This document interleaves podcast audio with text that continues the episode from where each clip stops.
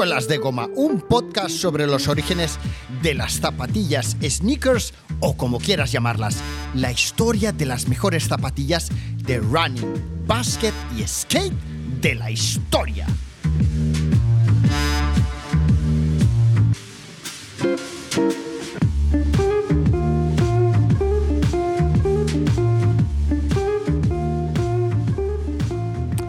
Son las 11 y 59 minutos de la noche. Estoy en la estación Fonería de la línea roja del metro de Barcelona y junto con todos vosotros y vosotras vamos a imaginarnos que viajamos al pasado para poder rescatar nueve magníficas zapatillas legendarias que corren el riesgo de ser olvidadas. Estoy esperando poder subirme a uno de los vagones del que será el último tren del día voy a sentarme, bueno, vamos a sentarnos en el asiento número 84. Un asiento que tras traspasar la estación Fuego, justo antes de llegar a la zona franca, abrirá un espacio en el tiempo que nos transportará al año en el que salieron al mercado algunas leyendas que tenemos que rescatar para evitar que caigan, como os decía, en el olvido viajaremos a 1984 para traer de vuelta sanas y salvas en perfecto estado, con sus materiales y packagings originales. ¿Originales? las Nike Vandal, las Challenge Kurt, las Escape, las Terra Rainbow, las Mac Attack, las Converse Fast Break, las Reebok Club Champion, las New Balance 1300 y las Adidas Forum.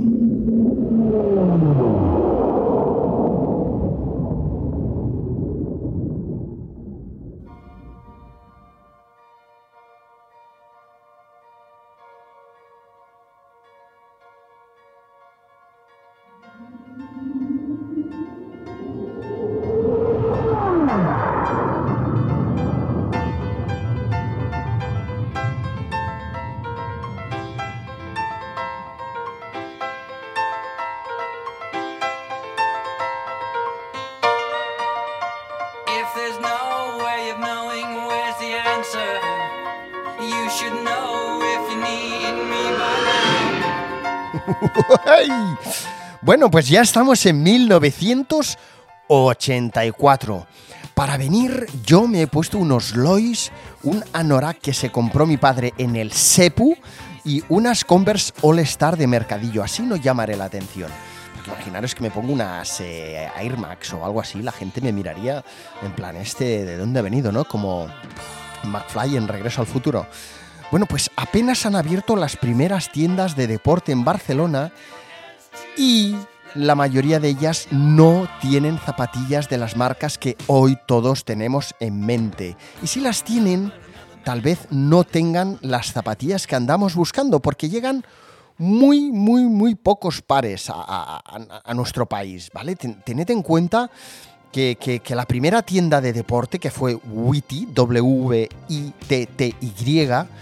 fue la tienda eh, barra almacén de un exportador e importador inglés que viviendo ya en Barcelona comenzó a traer zapatillas y sobre todo raquetas y pelotas de tenis, bueno, y ropa de tenis para los socios que estaban apuntados al club de tenis que él había ayudado a fundar, el Club de Tenis Barcelona, ¿vale? O sea, Witty lo que hacía era importar del extranjero raquetas de madera, de tenis, ropa, calcetines, eh, pelotas y algunas zapatillas para todos aquellos compatriotas eh, que estaban apuntados al club, ¿vale? Para poder jugar. Los primeros productos deportivos no llegaban para ser eh, vendidos a la gente, digamos, para ofrecerlos a la gente, sino que llegaban para ser utilizados, podríamos decir que por la aristocracia, por los empresarios socios de los elitistas clubs de tenis.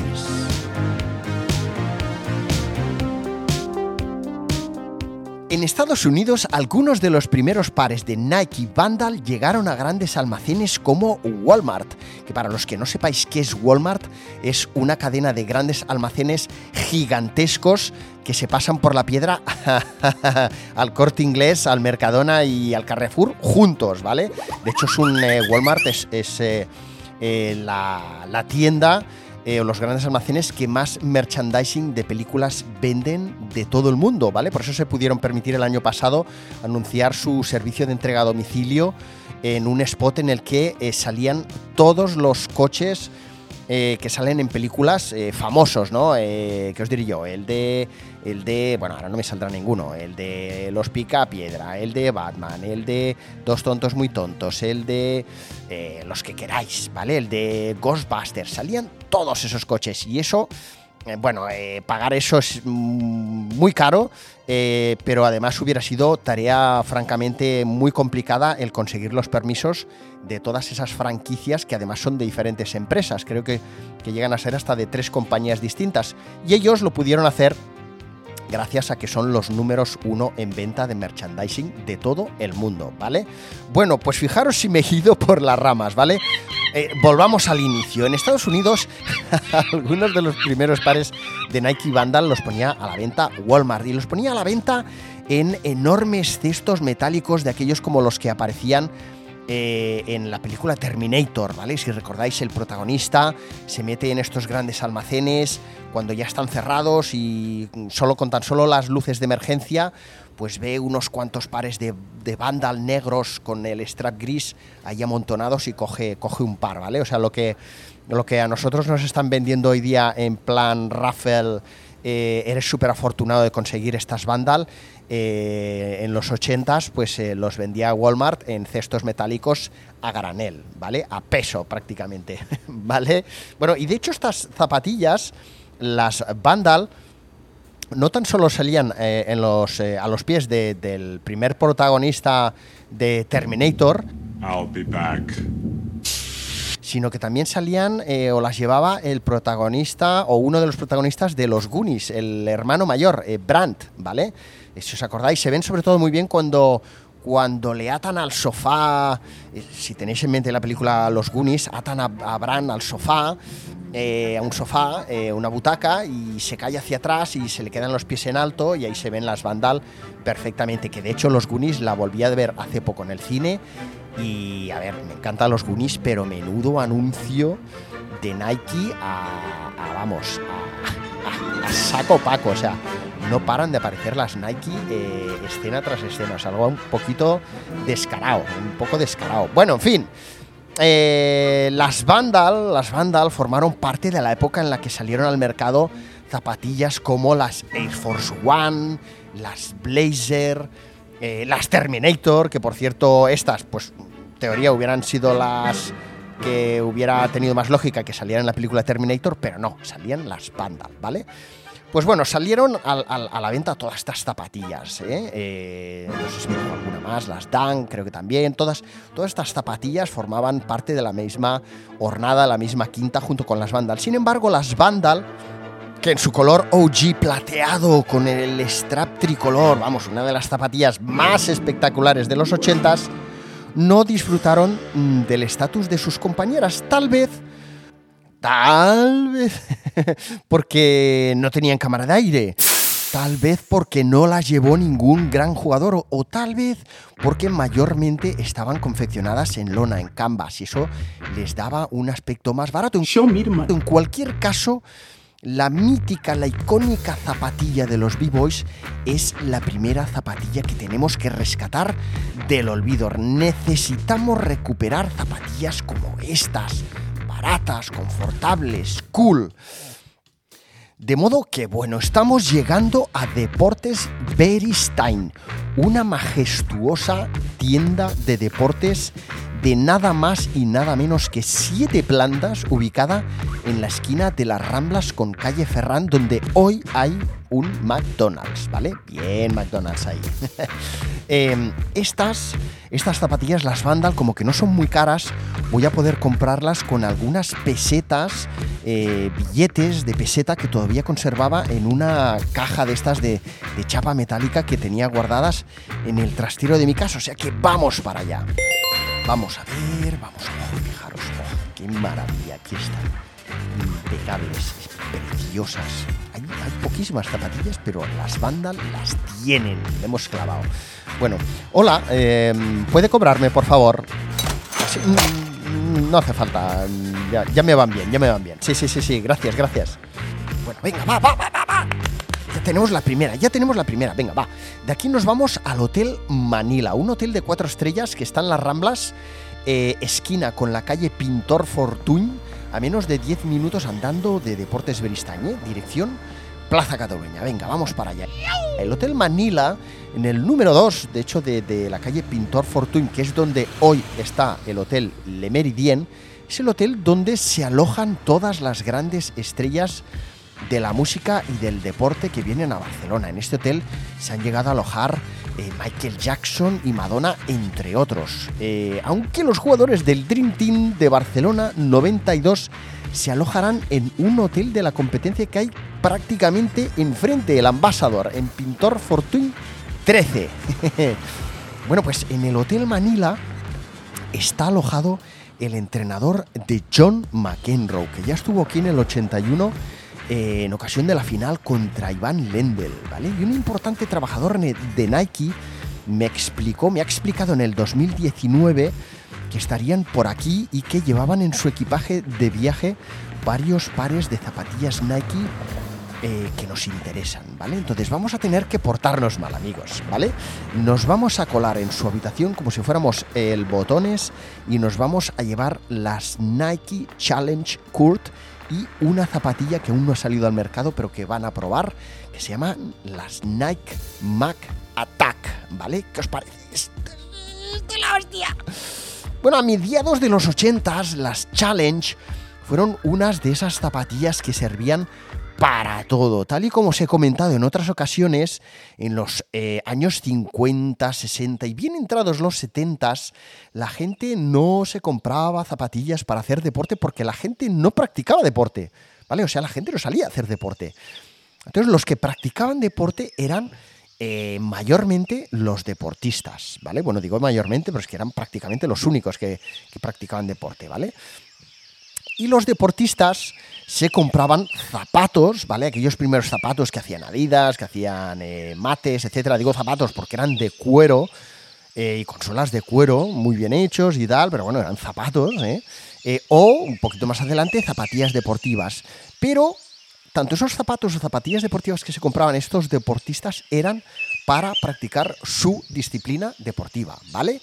Eh, los que corrían, pues zapatos o zapatillas de atletismo. Los que jugaban a baloncesto, zapatillas de baloncesto y así, ¿vale? Ok, los futbolistas, botas de fútbol. Bueno, de modo que cuando comenzaron a popularizarse y a venderse las zapatillas de deporte, la gente, pues bueno, mm, dijo, hostia, qué guapo esto, además, bueno, la gente que las tenía, qué cómodo tal, pero ¿qué pasaba? Que la gente y más y tal y como estaba la economía por aquel entonces y cómo estaban los precios, la gente se compraba un par de zapatillas de deporte con el que practicaba todos los deportes, ¿vale? Como los niños cuando van al cole, que las utilizan para jugar a fútbol, a básquet, para correr, para ir al patio, para eh, tal, pues lo mismo, ¿vale? Entonces, ¿qué pasa? Pues que las Challenge Kurt, a pesar de que eran unas muy buenas zapatillas de, eh, de tenis, la gente las usaba también, pues para salir a hacer footing, no para hacer running, ¿eh? era hacer footing, ¿eh? un poquito de trote ahí, chic, chac, chic, chac, ¿eh? ¿eh? para jugar a básquet y para lo que hiciera falta. para lo que hiciera falta, o sea, además tenían que durar cuanto más mejor, ¿vale? ¿Qué pasa? Que no eran unas zapatillas muy espectaculares, pero bueno, eran, eran bonitas, eran muy, muy neutras, eh, cómodas, versátiles y duraderas, ¿vale? ¿Qué, más quieres, Baldomero, ¿vale? Bueno, sin embargo, las Nike Mac Attack que saldrían un poquito más adelante, que saldrán en el 85, ¿vale? Aún quedan unos meses para que salgan, eh, tenían más pedigrí, ¿vale? En el Hotel Manila estaba, está el sample eh, de las que van a ser las próximas, las próximas zapatillas Pro Model de John McEnroe, ¿vale? Las Mac Attack son una bofetada a los diseños convencionales eh, típicos de las zapatillas de tenis, totalmente blancas, eh, súper super clean y super cool, ¿vale? Eh, las Mac, ya para comenzar, en lugar de ser completamente blancas, son mm, grises, prácticamente enteramente grises, ligeramente plateadas, ¿vale? Es un gris ligeramente plateado. Y en el refuerzo del talón, el empeine, el logotipo y el, o sea, el swash y el collarín acolchado, eh, hay color negro, ¿vale? O sea, tenemos una zapatilla gris con toda una serie de, refuerzos y de zonas en negro. Es una zapatilla espectacular en cuanto a diseño, con un doble refuerzo lateral que surge del refuerzo de la puntera hacia la zona de la azada, y un detalle muy curioso, muy, muy transgresor o muy gamberro, muy al estilo de McEnroe, eh, que es la etiqueta ajedrezada, negra y azul, que hay en la lengüeta alcolchadita, ¿vale? Eh, en fin, es una zapatilla muy, muy al hilo de las rabietas, la actitud combativa y el vocabulario sin filtros de McEnroe, ¿vale? Unas zapatillas que sin duda eh, marcarían un punto, una inflexión en, lo que venían siendo las zapatillas de tenis. Aquí empezaría el, run run de Nike eh, mm, eh, como, como creador de zapatillas de tenis fuera de lo que habían sido hasta entonces las zapatillas de tenis, que eran zapatillas de perfil bajo, eh, blancas, ¿vale? Punto, Muy al hilo de, de, lo que había hecho Stan Smith y que todo el mundo se había ido copiando o inspirando. De modo que tras las eh, Nike Wimbledon de John McEnroe vinieron las Challenge Kurt, que por cierto se parecían mucho, muchísimo a las Top Ten de Adidas y, se parecían las Nike a las Adidas, porque las Top Ten de Adidas eran del 79 y las Challenge Kurt eran posteriores, ¿vale? Eran del 83-84, con lo cual, si alguien se copió a alguien fue Nike Adidas, ¿vale? Bueno, que me llame alguien si quiere, si, si me estoy equivocando, que me llame. Alguien ahora mismo. Otra llamada de teléfono. ¿Sí? Sí. No hay más llamadas. ¿No suena el teléfono? Vale, pues lo estoy diciendo bien. Eh, y en fin, iba a ser, pues eso, eh, la primera zapa que tuvo eh, McEnroe fueron las Wimbledon, las blanquitas con la raya azul, las zapatillas de los pijos y del Pockins, las siguientes fueron las Challenge Kurt, eh, muy rollo top ten, eh, media botita con el, con el, eh, con una línea roja y otra azul, y después vinieron las Challenge Kurt como ya zapatilla cañera, ¿vale?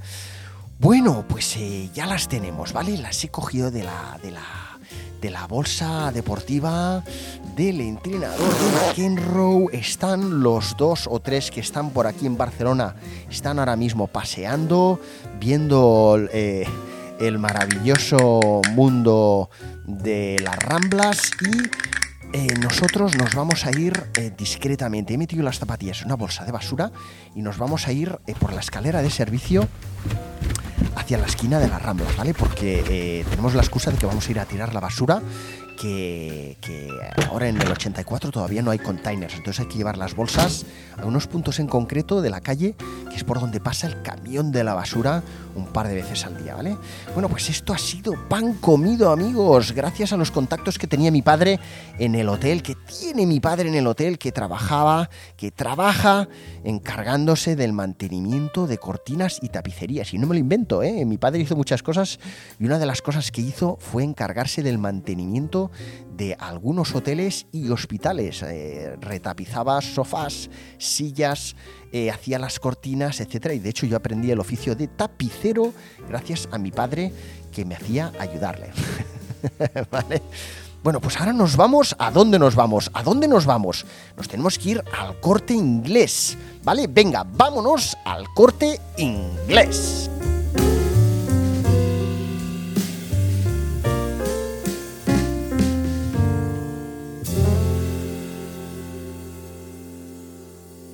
En esta época, el corte inglés de la Plaza Cataluña de Barcelona no ocupa todavía el mismo espacio que tiene en el 2020. Todavía no han comprado los edificios de la fachada que da a la calle Fontanella frente al portal del Ángel. Pero su departamento de deportes ya comienza a tener algunas zapatillas de marcas internacionales y aquí están las Converse Fast Break. ¿Vale? El, el departamento de calzado deportivo del corte inglés es, y os lo puedo garantizar porque yo eh, voy a trabajar aquí de aquí a unos años, eh, es enano, eh, enano, enano, enano. O sea, debe tener unos, ¿qué? 5 metros cuadrados aproximadamente y creo que me estoy pasando, creo que menos. Es un par de paneles, habrá como mucho unas 20 zapatillas expuestas. y el almacén es un pasillo interior que hay justo detrás de los paneles de las zapatillas que no mide más de un metro de ancho y está repleto de zapatillas desde el suelo hasta el techo y es imposible encontrar nada de allí a no ser que haya sido el, el, que las ha mm, dejado ahí porque aquello era un caos. Aquello era un caos, pero vamos, eh, no os lo podéis llegar a creer. De hecho, os voy a contar una anécdota. Cuando yo estuve trabajando en el corte inglés, de hecho todavía no he trabajado porque estamos en el 84, pero cuando trabaje en el corte inglés, ¿vale? Eh, me voy a encontrar con eh, que un par de días o tres pues me van a mandar a vender a este departamento de zapatillas de deporte que, que es donde nos encontramos ahora. Eh, ¿Qué pasa? Que como no había nadie que dedicara su tiempo a, enseñarte ni a decirte nada, ¿vale? Era simplemente llegas y te pones a vender y poco más. Eh, imaginaros el, plan. Eh, yo con 19, 20 años ahí vendiendo zapatillas de deporte sin tener ni pajolera idea, ¿vale? pues bueno, recuerdo un día que me llega una persona, lo típico, pues me gustan estas, me gustan las otras, tal, tal, tal ¿Qué talla tiene? Pues no sé, un 42. Muy bien, muy bien. Un 42, muy bien.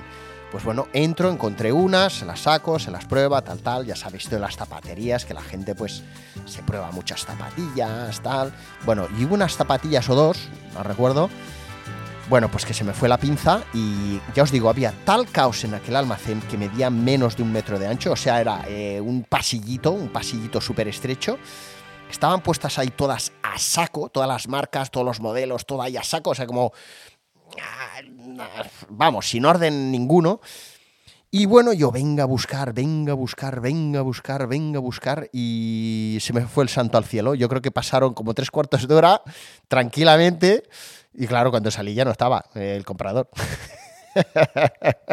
o sea, imaginaros la película, ¿vale? Pues bueno, tenemos la suerte hoy de que hay muy pocas zapatillas a la venta todavía en el corte inglés. Hay muy pocos pares disponibles, muy pocos modelos, muy pocos colores. Y las Converse Fast Break me las van a encontrar rapidísimo, ¿vale? Las Converse Fast Break se hicieron populares en Estados Unidos a los pies del carismático y asombroso Michael Jordan, que todavía no había fichado por Nike ni por los Bulls, pero ya se hablaba mucho de él y ya había mucha gente eh, fijándose en él.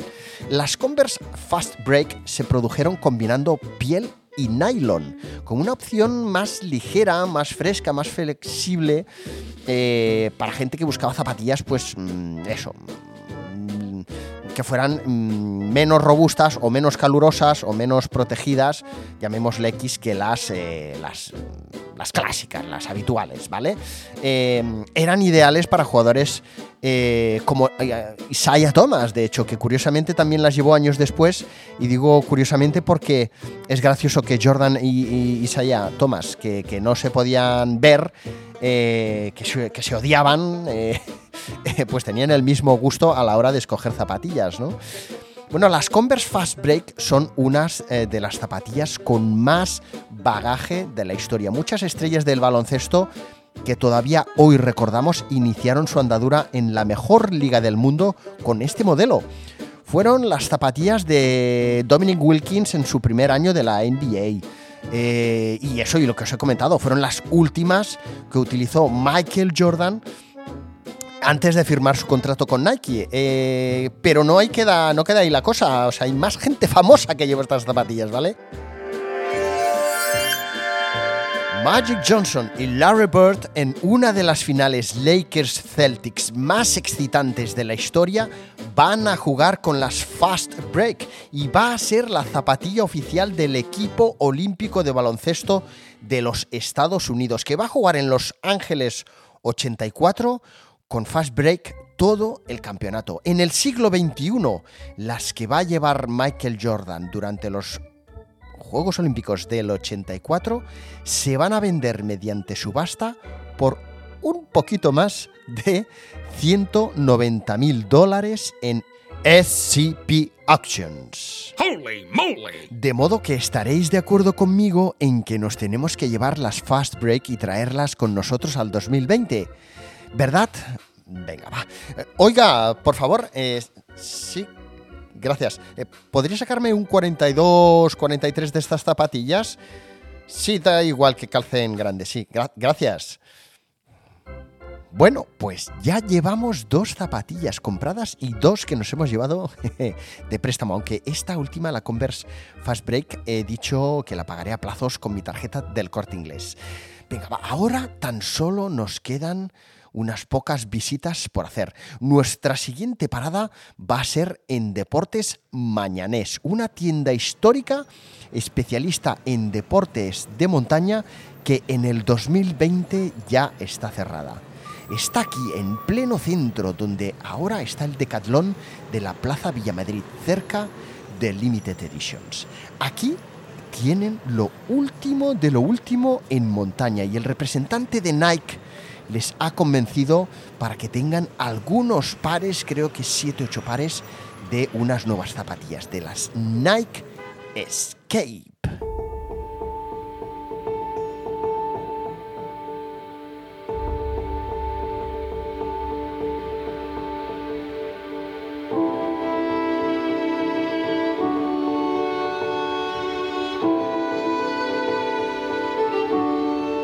Miguel Ángel les ha convencido porque estas zapatillas las ha hecho Nike para el respetado, aunque todavía joven alpinista John Ross Kelly, que les envió unas fotos desde uno de los campos base del K2 luciendo unas Long Distance Vector, unas LDV, esperando a que Nike eh, les enviara materiales, les, patrocinara y, y vaya si eso le gustó a Nike.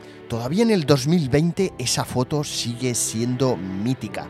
Las Nike Escape son las primeras zapatillas de trail running de la historia de Nike y las diseñó Mark Parker, el ex CEO de Nike y también diseñador de calzado deportivo.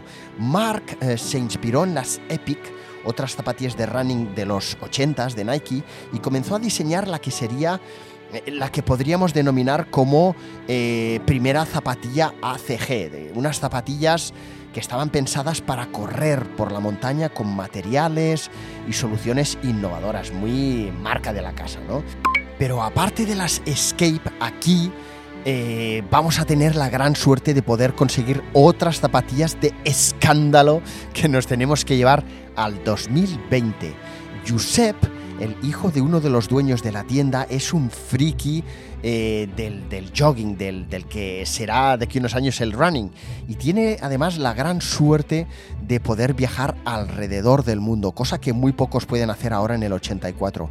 Y tiene en propiedad uno de los rara avis del calzado de running de Nike de todos los tiempos, las Nike Terra Rainbow.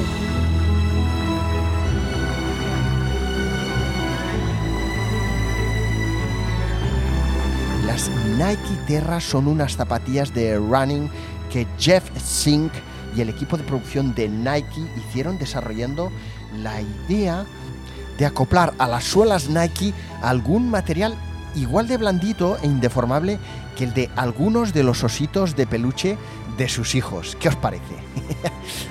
pues aquella idea que le costó un disgusto a los peques de la casa al ver que su padre empezaba a descoser los peluches para ver qué material había dentro y quién los fabricaba, pues se transformó en el famoso, acabó transformándose en el famoso material filón para las medias suelas de Nike. Un material que proporcionaba un elevadísimo tanto por ciento de absorción de impactos, creo que un 98%, y que no se deformaba mm, fácilmente. Las Terras se convirtieron en uno de los modelos más recomendados por corredores de distintos niveles y las Nike Terra Rainbow acabaron convirtiéndose en nuestra era, en nuestra época, en unas zapatillas muy difíciles de conseguir. Ya os digo, un rarabis buscadísimo por coleccionistas de Nike retro, sobre todo en Japón, eh, que se confeccionaron con una superficie, con un, con un tejido de color arcoíris, mm, pues muy, muy raro de ver eh, y muy llamativo, muy espectacular y muy, muy bien conseguido. No son frikis, eh, aún y siendo arcoíris, son muy guapas, muy guapas. una maravilla muy made in Japan, ¿vale? Bueno, le he dicho a Josep que me voy a llevar las dos zapatillas al 2020, ¿vale? Y que se las traeré en unos días. Y claro, él, que confía plenamente en mí, me ha mirado en plan, sí, claro, te las llevas al 2020. Venga, sí, muy bien, muy bien. Ya te has tomado un par de cervecitas y ya vas eh, contentillo, ¿no? Bueno, pues bueno, claro, lo que no sabe él es que efectivamente nos las vamos a llevar.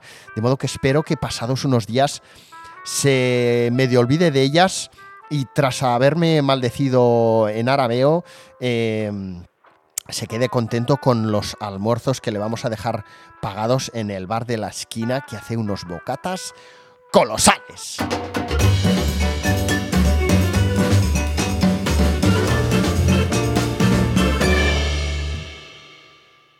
Ahora tan solo nos queda, si no recuerdo mal, una última parada. Y aquí tengo la suerte de conocer a Santiago Ferrada, un chico que trabajará conmigo eh, de aquí unos años en la distribuidora Now y que ahora está trabajando en Antonio Campos. Es un piolín, un chavalín que está ayudando en la tienda eh, de Antonio Campos, que es una de las tiendas pijas de Barcelona por antonomasia y cuyo propietario abrió la primera tienda oficial de Adidas en España, en la avenida Diagonal, muy cerca de Plaza Francés Maciá, antes Calvo Sotelo, donde estaba el Pokins. Bueno, pues aquí le vamos a pedir a Santiago que nos saque unas Adidas Forum y unas Reebok Club C. ¿Qué os voy a contar de las Forum que no sepáis ya, amigos y amigas de Solas de Goma? Las Forum Hike, tras leyendas adidas como la Superstar, se proclamaron en las reinas del baloncesto mundial durante unas cuantas temporadas. Eran increíblemente flexibles y confortables a pesar de su volumen. Eh, unas botas altas, ¿vale? Hike. Eh, confeccionadas en piel de primerísima calidad, con un strap en lo más alto de la bota que funcionaba perfectamente bien para acabar de sujetarte la bota a la pierna y con unas suelas que tenían un dibujo y una goma que nos eh, ayudaba a mejorar nuestro rendimiento. Algo que a lo mejor hoy día no notaríamos demasiado, pero que en su momento marcó la diferencia, ¿vale? Eh, eh, las Adidas Forum han hecho su debut en el 84, en el año en el que estamos ahora, y han reemplazado a las top 10 como zapatillas de baloncesto de alto rendimiento de Adidas. ¿Qué tienen de malo las Forum High? Que son las primeras zapatillas en alcanzar un precio con tres dígitos, ¿vale? Ya nos hemos pasado de los dos a los tres dígitos, por lo tanto son un lujo al alcance de muy pocos. Unas zapatillas que le vamos a poder ver a los jugadores de la Liga Española de Baloncesto y en el programa Cerca de las Estrellas a los jugadores, algunos de los jugadores top de la NBA, pero que es muy difícil que podamos comprarlos. De hecho, lo único que, podemos eh, intentar hacer es ver si en los mercadillos o en las zapaterías o en las primeras tiendas de deporte eh, hay algunas zapatillas made in Spain, paredes, eh, J. Hyber o yo que sé, alguna de estas que se parezca a las Forum, aunque me parece que no hay ninguna que se parezca mucho. bueno, estas zapatillas las vamos a comprar en la tienda eh, Adidas de Antonio Campos, que ya os he dicho que es una tienda muy pero que muy pija. Mm, es, una tienda que le vende equipaciones, el típico conjunto chándal, camiseta y tal, a muchos de los colegios más top de Barcelona. Y he sabido, vamos, no es ningún, no es ningún secreto, que se está haciendo millonario, eh, que se va a seguir haciendo millonario con esta tienda. En, los noventas eh, va a vender tantas Stan Smith que Adidas España va a editar un CD exclusivo para la tienda Adidas de Antonio Campos con los mejores éxitos musicales del momento que se van a regalar con la venta de cada par de zapatillas Stan Smith. ¿eh? En la bolsita te van a poner las Stan Smith con un CD eh, Max Mix eh, exclusivo de Adidas para sus clientes. En aquel momento, eh, Antonio Campos, en la tienda, en la primera tienda Adidas oficial de España, va a vender más de 800 pares eh, de zapatillas Stan Smith al mes, que es una burrada, ¿vale? Bueno, pues en el resto de tiendas de Antonio Campos, que tiene varias, eh, las que son multimarca, las que no son exclusivas de Adidas, eh, Antonio Campos tiene Reebok. Y ahí es donde vamos a encontrar la Reebok Clapsy con C de Champion. ¿eh? Unas zapatillas pensadas para jugadores de tenis que lo que buscan mm, principalmente es una zapatilla que les dure, ¿vale? Para eso las, las Clapsy tenían una puntera mm, con una superficie de, piel bastante amplia y, resistía muy bien, ¿vale? Aparte de eso, las Reebok Clapsy se convirtieron, eh, casi os diría yo, en, una- en- parte, en una parte más de la indumentaria oficial de la clase alta, de la gente eh, bien pudiente, de, la gente cool barro, barra pija, eh, en fin, y, y como no, de jugadores de tenis amateur y un poquito más pros, ¿eh?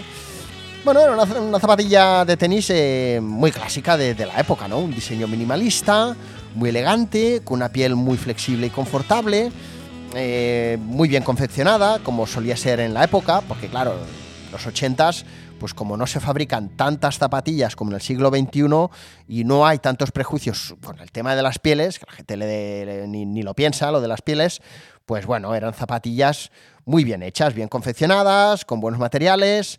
eh, ahora, eso sí, con piel animal, claro, se confeccionaban con piel animal, la gran mayoría, o to- o todas, ¿no? Lo chulo de las eh, Reebok Clapsy eran aquellos detalles que de hecho son, yo creo, signo de identidad de la marca, ¿no? Como el forro eh, de toalla de rizo, ¿no? Reebok y los colores flúor, el, el- el aeróbic, el fitness y la toalla de rizo, ¿no? Es como muy característico, aparte del PAM de Reebok, ¿no? Bueno, pues ¿qué más os puedo decir de la Reebok Clapsy? Mediados de los 80s, mediados de los 80s, si llevabas una Reebok, no cabe duda de que tenías clase, de que si no tenías pasta, mm, como mínimo tenías estilo.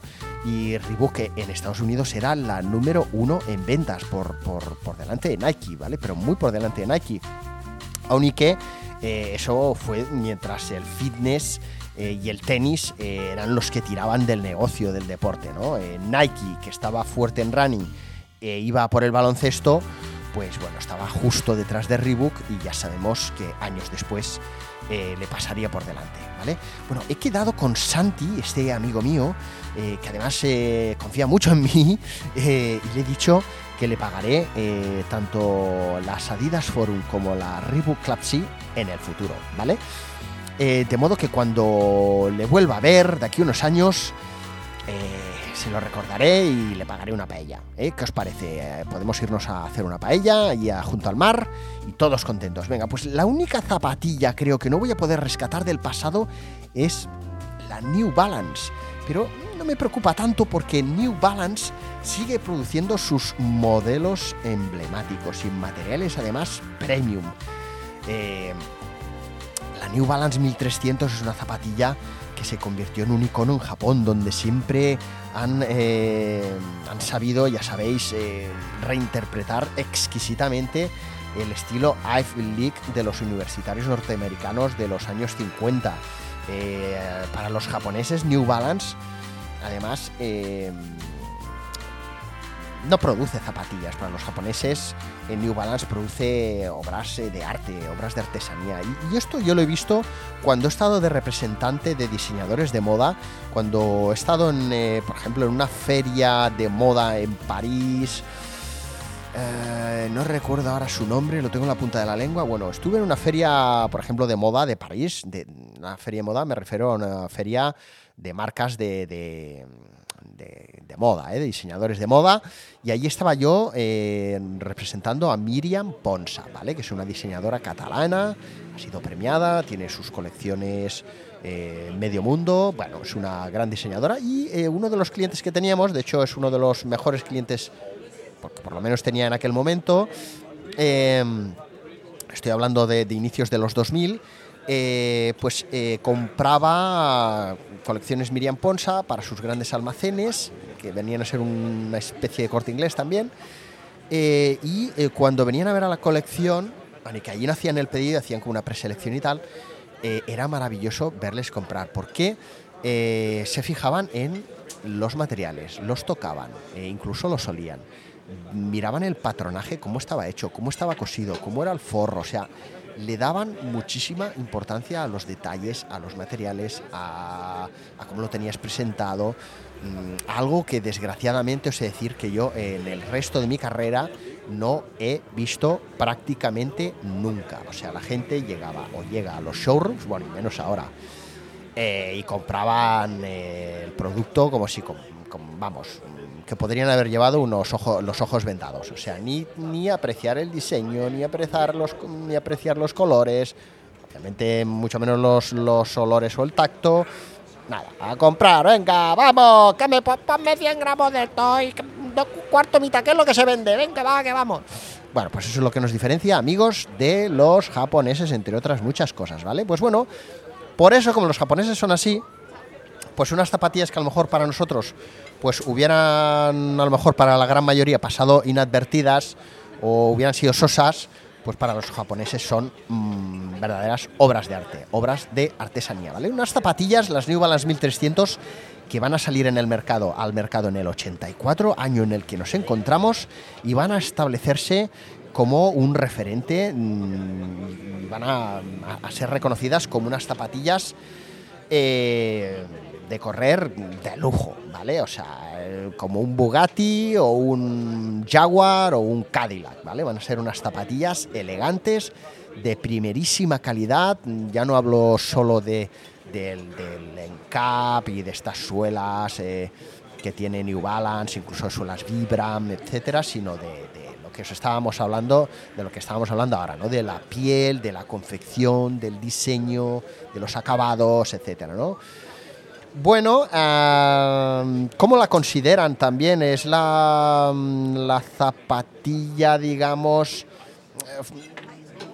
que hizo que, el Made in USA empezara a, ser reconocido como un, hey, ostras, si está hecha en, en USA, en Made in USA, es que está muy bien hecha, ¿no? O sea, fue una zapatilla que se hacía en Maine, eh, no sé si actualmente se sigue haciendo allí o no, o se hace además en otros sitios, pero bueno, fue, un, hey, somos New Balance, hacemos zapatillas de gran calidad en UK y en USA, eh, y ojo, esto es pata negra, ¿vale?